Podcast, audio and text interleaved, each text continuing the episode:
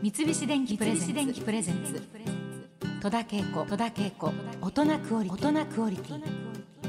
今週は築地玉寿司の中野洋平社長をゲストに寿司の魅力をご紹介しています。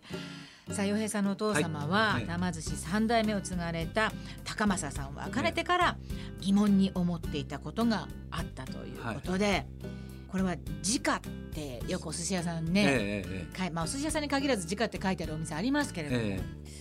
この特有のシステムを。え29の時ですね。彼が27まで、えー、1店舗築地であるお寿司屋さんを板前として、まあ、握ってたわけですけれども、はい。その明朗会計といいますか新しい仕組みのお寿司屋さんを作る時にですねきっかけはやっぱりうちのあの母にあったんですよね。はい、当時、まあ、割と手広くやってたマグロうでの、ん、まあ、お嬢さんお嬢様でええ。で、まあ、ただ2人は中学の同級生なんでですね。まあなんでしょう。あなたはこの1店舗のね、うん。まあ、お寿司屋さんの主人もいいけどもただそれ一生コツコツとやるだけなのという感じのですねことを言われた時になんかこうすごくショックを受けたみたいで3日間ぐらいなんか口利かないで座禅組んでたっつってました。えそれではっと思い立って、はい。よし俺はこの江戸前寿司を広めたいと。ーはい。形にして事業としてっていうなんかそういうふうな話をですね言ってましたね。その時に渋谷の東急プラザにはい。大きな商業施設ができるという、はい。東急がそれを仕掛けてるというのを知り、あの飛び込みで行ったんです。はいで、えー築地の寿司屋ですと、うん。あの出店したいんでっていうことで、はい。なんか話がトントン拍子にまとまって、はい。えーそれで出店するんですけどもその時に初めて時価だとか、うん。そういったものっていうのは不親切じゃないかなと。うん。こういうあの、しね、百貨店だとかにいらっしゃるお客様ってきっと築地に来るような旦那衆たちとは違って、うん。もっともっとその価格に対して迷路じゃないと怖いだろうなと。はい。いうことでで初めてその全部価格をつけようと。うんで魚って怖いのはもちろんその日によって値段が変わるわけですよ。ね。同じものでも。季節によって値段が変わりますし、うん。だからあんまり定価で売るっていうのは実はそれ自体が怖いことなんですけどそうですね。思い切って定価で売ってきちっとその計算をすれば大丈夫だと。うん。どうやってどれぐらいで仕入れてそれにどういう適正値で売ればあの利益も出るっていうことをきちっとまあ割と考えた人なんですよね。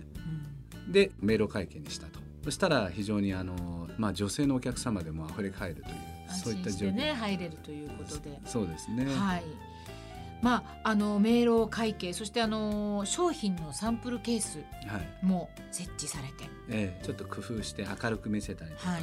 美味しそうに見せたりってことをやったみたいですけど、えーさらに、えーお父様の高政さんは銀座コア店でも今では当たり前となったあるメニューを考案されます、はい、えーラジオをお聞きのあなたもぜひ考えてみてください、新しい商品でしたね。新しい商品、え軍艦巻きみたいなの？えちょっと近いですね。ちょっと近いちょっと近いですね。あじゃあ、ま、じゃあ巻物ですね納豆巻き違うね遠巻きじゃないです。えちょっとそれちょっとあのちまたすぎましたね。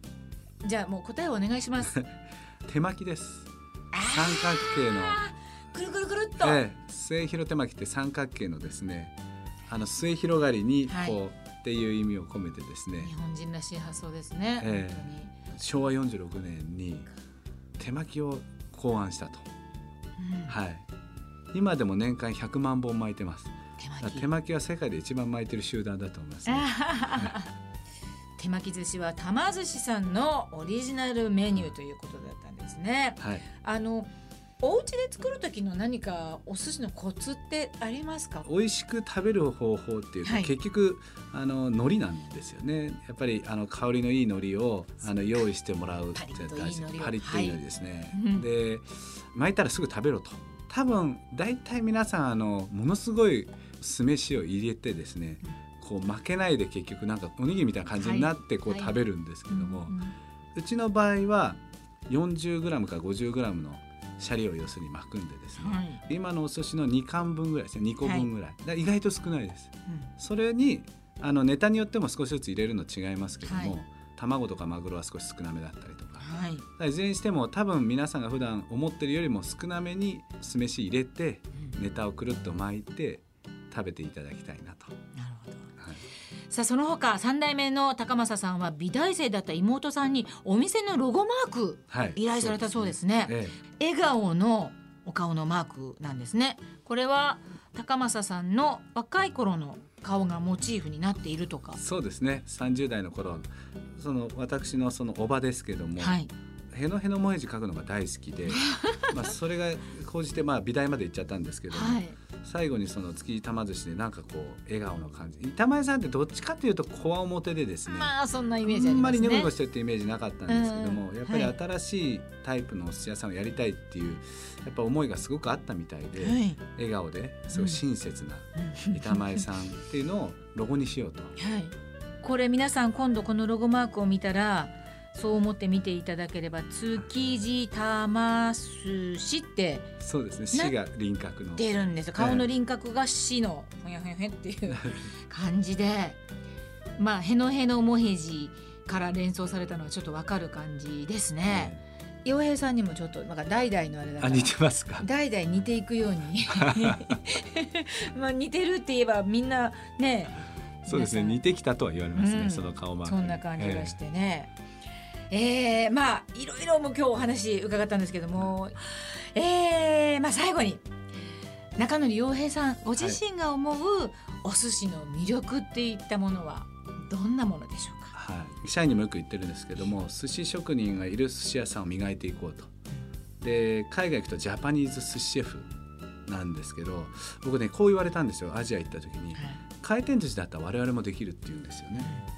だけど寿司職人ジャパニーズ寿司シェフを育てることは我々にはできないからだから本場の築地のお寿司屋さんが来てほしいっていうことうんを随分ラブコールを受けたんですよはい。でここだなと思ってます寿司の魅力何かって言ったらやっぱりただお寿司の形していればいいかっていうわけじゃなくてあなたのためにあのこの一貫握りますっていう気持ちのこもったですねその握り感こそが僕は寿司の魅力だと思っててはい。一番好きな言葉が一貫といううん言葉です。はい。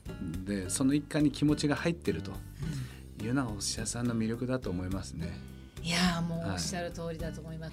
あのーまあ本当に、うんえーこれからも美味しいお寿司を私も食べ続けたいですし、美味しいお寿司を提供していただきたいと思います。はい今日は楽しいお話ありがとうございました。株式会社玉寿司代表築地玉寿司の中野洋平さんにお話を伺いました。ありがとうございました。どうもありがとうございました。三菱電機プレゼンツプレゼンツ戸田恵子戸田恵子大人クオリティ大人クオリティ